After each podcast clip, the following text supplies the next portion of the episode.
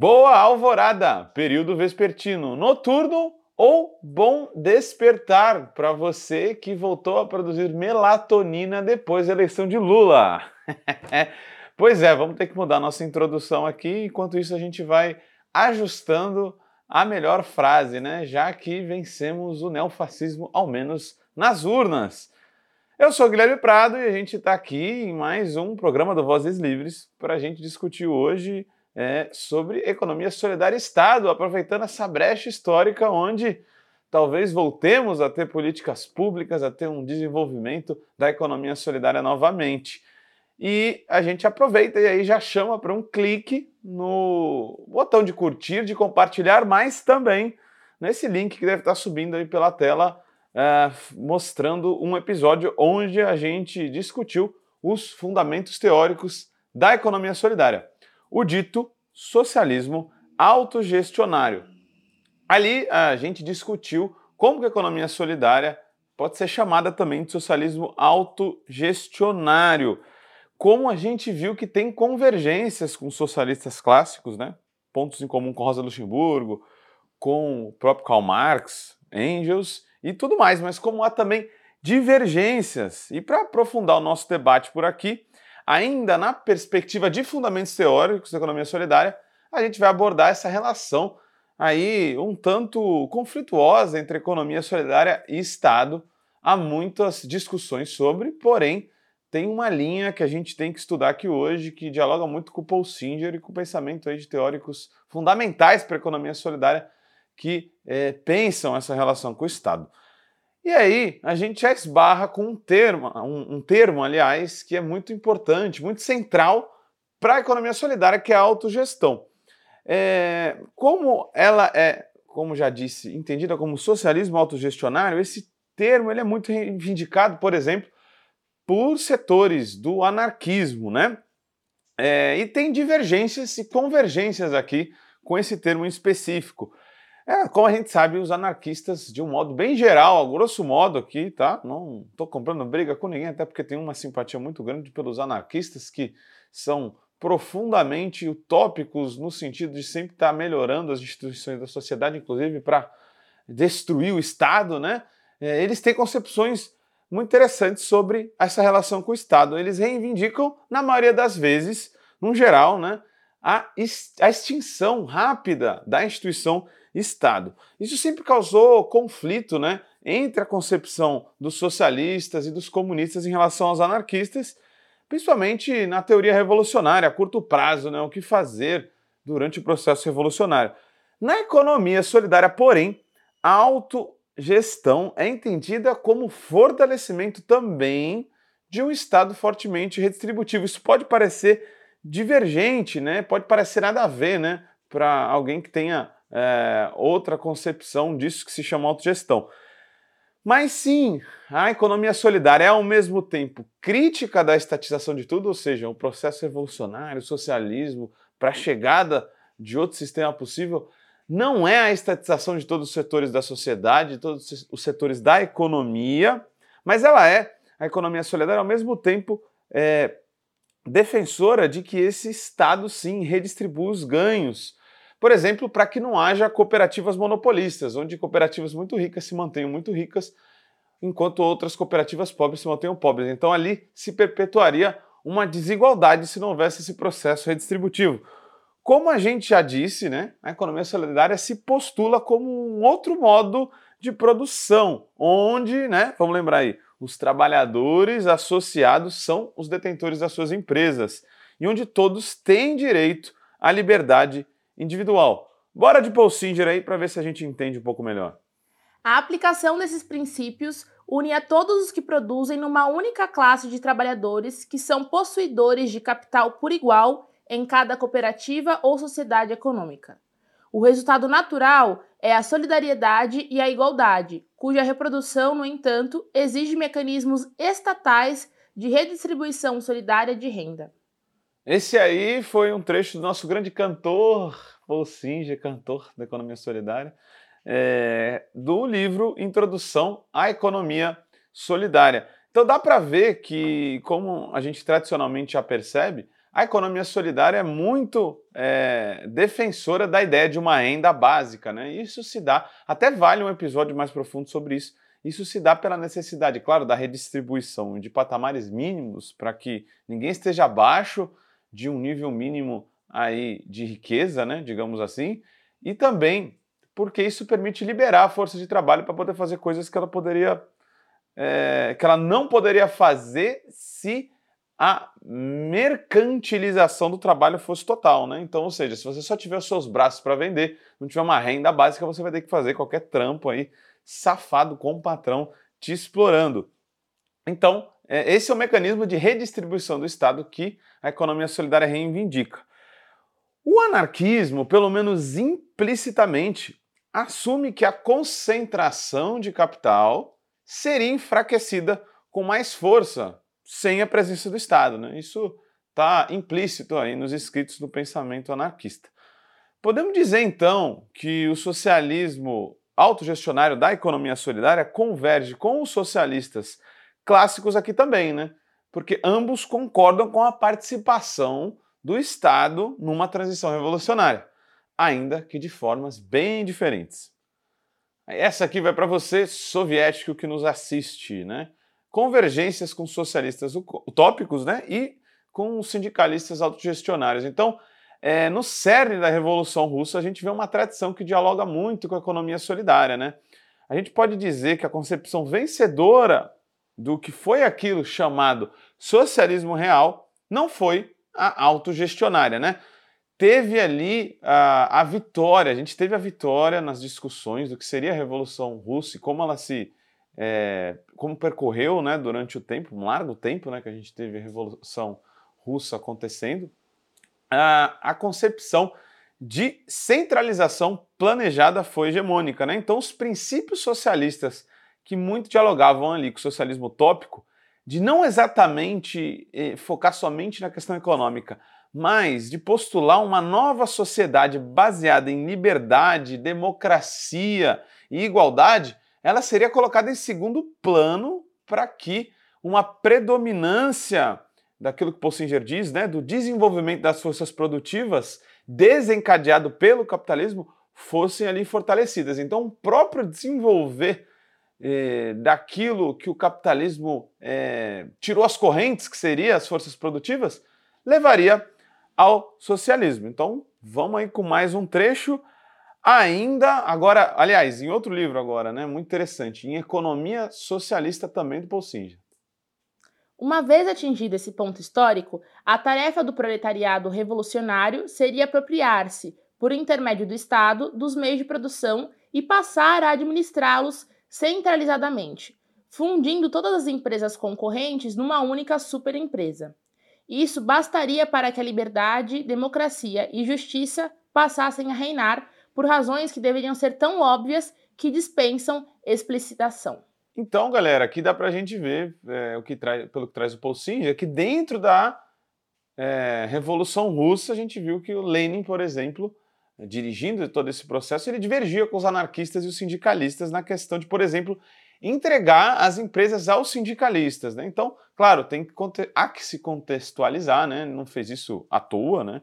A Revolução Russa foi muito conflituosa, o processo depois de governo soviético, enfrentou uma guerra ali, né? E a ideia de desenvolver o país era muito forte.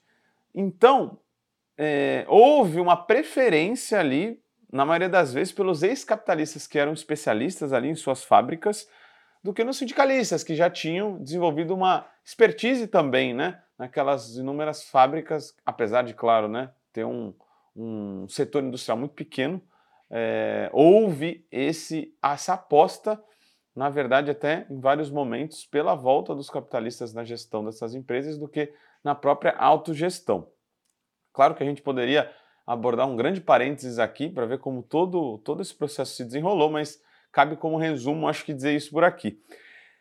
Então foi assim que os partidários da autogestão, né, ou seja, da entrega diretamente, não de um processo onde se centraliza todos os setores da economia no Estado para depois passar para os trabalhadores. Não, os autogestionários, né, os socialistas autogestionários foram é, derrotados no seio do processo soviético e a tática de, entre aspas, imitar o capitalismo por meio de um Estado socialista centralizador acabou vencendo, né? Então Lenin, por exemplo, era defensor dessa tática. Ele tinha o Estado capitalista alemão ali como orientação, né? Aquela organização fordista, taylorista de organizar a fábrica, a empresa, foi o que inspirou o processo revolucionário de centralização planejada do Estado russo. Sem a técnica baseada no grande capital, a última palavra da ciência mais moderna e sem a organização estatal planejada, que obriga milhões de pessoas ao cumprimento mais rigoroso de uma norma uniforme na fabricação e distribuição dos produtos. Destaque, né, aí para essa citação do Lenin na, no clássico livro, né, do esquerdismo, doença infantil do comunismo, né? Um grande debate que a gente tem por aí, né, até hoje, sobre essa concepção de como deve ser organizada a economia. Destaque aqui para o termo obriga, né? Então, a própria concepção vencedora é centralizadora e usa o termo de obrigar, né? Literalmente, né? Da, da, do planejamento central ser tirado pela direção do partido que obriga o resto da sociedade a seguir ali aquele processo, né? Então, no socialismo real, né, por conta da centralização, tem uma proibição mais ostensiva de qualquer outro meio ou forma de produção não permitida pelo Estado. Algo que a gente pode dizer que nem o capitalismo fez. Né? O capitalismo eles tem um extremo desinteresse por aquilo que não gera lucro, um extremo desinteresse para aquilo que não pode acumular capital, a ponto de muitas vezes ele ignorar. É claro que ele limita, que em alguns pontos ele até sabota, né? mas a gente pode dizer sim que a economia indígena ainda existe em vários lugares, que a economia da dádiva dentro do nosso seio familiar, entre os nossos amigos, ela ainda existe. A gente pode falar que a economia solidária e economia popular, porque as nossas mulheres trabalhadoras aí nas quebradas do Brasil, elas não estão numa lógica capitalista, mas numa lógica associada ainda que não conscientemente solidária. Todos esses meios de produção, eles existem, eles são proibidos pelo capitalismo, né? A gente vê uma empresa capitalista muito forte na indústria, na tecnologia, mas a economia popular da informalidade não dá para dizer que ela é estritamente capitalista. Então, o socialismo ele teve esse prodígio vicioso, digamos assim, de é, proibir qualquer outra forma e até perseguir, infelizmente, qualquer outra forma de organizar a economia, né? É, o socialismo real, a gente dizendo aqui, né? Então tem uma grande divergência com a formulação da economia solidária que entende que há vários meios de produção sob o capitalismo, né? E a própria economia solidária se entende como um implante socialista dentro de uma economia hegemônica que é a capitalista, né? Ainda que esses todos esses arranjos que a gente tem, né, solidários, cooperativos, sejam limitados e muitas vezes enfraquecidos, né? Porém, servem de grande inspiração. Então, para o Paul Singer, o fato é que só, veja bem, né? A gente pode divergir, né? Se ele está sendo romântico ou não, né? Porém, ele acha que só a escravidão ou a servidão deviam ser proibidas, né? É, quer um, aí a gente até fala, né? Quer um patrão, meu amigo? A gente dá. Ou se vai te dar um patrão, ele não seria contra te dar um patrão. Quer um trabalho subordinado? Vai lá. Quer ser assalariado? Tudo bem. Vai dar uma mais valiazinha aí pro burguês? Tudo bem, tudo ótimo. Mas a formulação de Paul Singer dentro da economia solidária era de fazer a própria ideia de lucro cair por terra e não ser mais funcional, né? É, mas ele não romantizava nesse sentido, né? E ele afirma várias vezes durante os seus livros, né, principalmente nesse da economia socialista, de que muitos trabalhadores, ainda tendo né, é, como alternativo o cooperativismo, e ele é muito maior de fato na Itália, na Alemanha, em vários lugares da Europa, principalmente os países nórdicos, muitos é, trabalhadores preferem de fato ser assalariados, né? até mesmo quando eles têm essa alternativa cooperativista aí ao seu alcance. E aí vem a pergunta, né? Mas e aí, como seria uma empresa autenticamente socialista nessa visão, né? Paul Singer ele entende que é imprescindível que os que se associem a uma cooperativa, os que se juntem por uma finalidade econômica, sem busca de lucro, mas de bem-estar para todas e todos, que o façam de maneira espontânea. E só tem como você fazer isso de maneira espontânea se houver outras alternativas dentro de tal economia. Então, para o Paul Singer, Não é que o socialismo ou o dito comunismo seria uma extinção de todo e outro modelo de organização da economia. Porém, ele seria hegemônico porque a maioria da sociedade estaria convencida de se organizar daquela forma. E aí ela, é, de forma democrática e autônoma, escolheria por se organizar de forma associada, né? Ainda que tivesse outras formas de participação na riqueza social e na produção social também. Então, a gente precisa de mais um trecho na íntegra do nosso camarada cantor do socialismo autogestionário em A Economia Socialista. Em suma, a economia socialista provavelmente sofrerá, por quanto tempo ninguém sabe, a concorrência de outros meios de produção. Ela estará permanentemente desafiada a demonstrar sua superioridade em termos de autorrealização dos produtores e satisfação dos consumidores o que talvez leve à conclusão de que a luta pelo socialismo nunca cessa. Se este for o preço que os socialistas terão que pagar para ser democratas, ouso sugerir que não é demasiado. Então, galera, fazendo um gancho aqui, né, e já fazendo nossas conclusões preliminares, eh, já que a gente vai precisar. Ia ficar muito grande esse episódio, né? A gente vai precisar fazer uma parte 2 para poder entender um pouco melhor essa relação com o Estado. Mas uma conclusão preliminar é que a economia solidária, de fato, ela se postula, né, até quando fala da renda básica, de quando fala de um Estado fortemente redistributivo, ela se coloca a necessidade de disputar o Estado até para acelerar as transformações que possam fazer a economia solidária ser predominante. Né? Então, eu acho que sim, né? e aí é uma crítica ao Paul Singer, eu acho que ele bota pouco é, peso nisso, né? Acho que isso deveria aparecer muito mais em suas formulações, porque também seria muito ingênuo da nossa parte achar que só pelo convencimento de uma expansão das cooperativas na base da sociedade, todo mundo ia se convencer, ia virar cooperativista, ia dar um beijo no amiguinho, ia falar abandono minha pequena empresa e agora vou abrir uma cooperativa. Então, isso seria um pouco ingênuo da nossa parte. Porém, aqui a, divergência com o anarquismo se dá justamente nisso, né? É de transformar assim o Estado para que uma transformação solidária seja possível de uma forma aí com mais escala e mais rapidez. Agora, né, vamos com convergências com o nosso querido marxismo, né? Pô, Guilherme, vencemos o Bolsonaro, as esquerdas sempre vencem quando não tem juiz ladrão nem golpe, estamos invictos desde 2002. Me dê pontos em comum. Me dê pontos de convergência, né? Vamos lá então, né? Então, depois de tudo que a gente assistiu nesses dois vídeos, no Horizonte de Marx, a gente também tem um socialismo autogestionário ali, de forma implícita talvez, ou indireta sendo citado, né? Dá para dizer sim que Karl Marx é um reivindicador intransigente de um socialismo autogestionário também. A gente vai dar uma olhada nessa passagem dele, de Marx, agora no Capital 3, enquanto eu dou um eco-salve aqui para vocês. E convido vocês para o próximo episódio para curtir, para compartilhar esse episódio. E aí, fiquem, é claro, com o som de Levante com a Internacional Comunista, com essa linda passagem autogestionária de Karl Marx.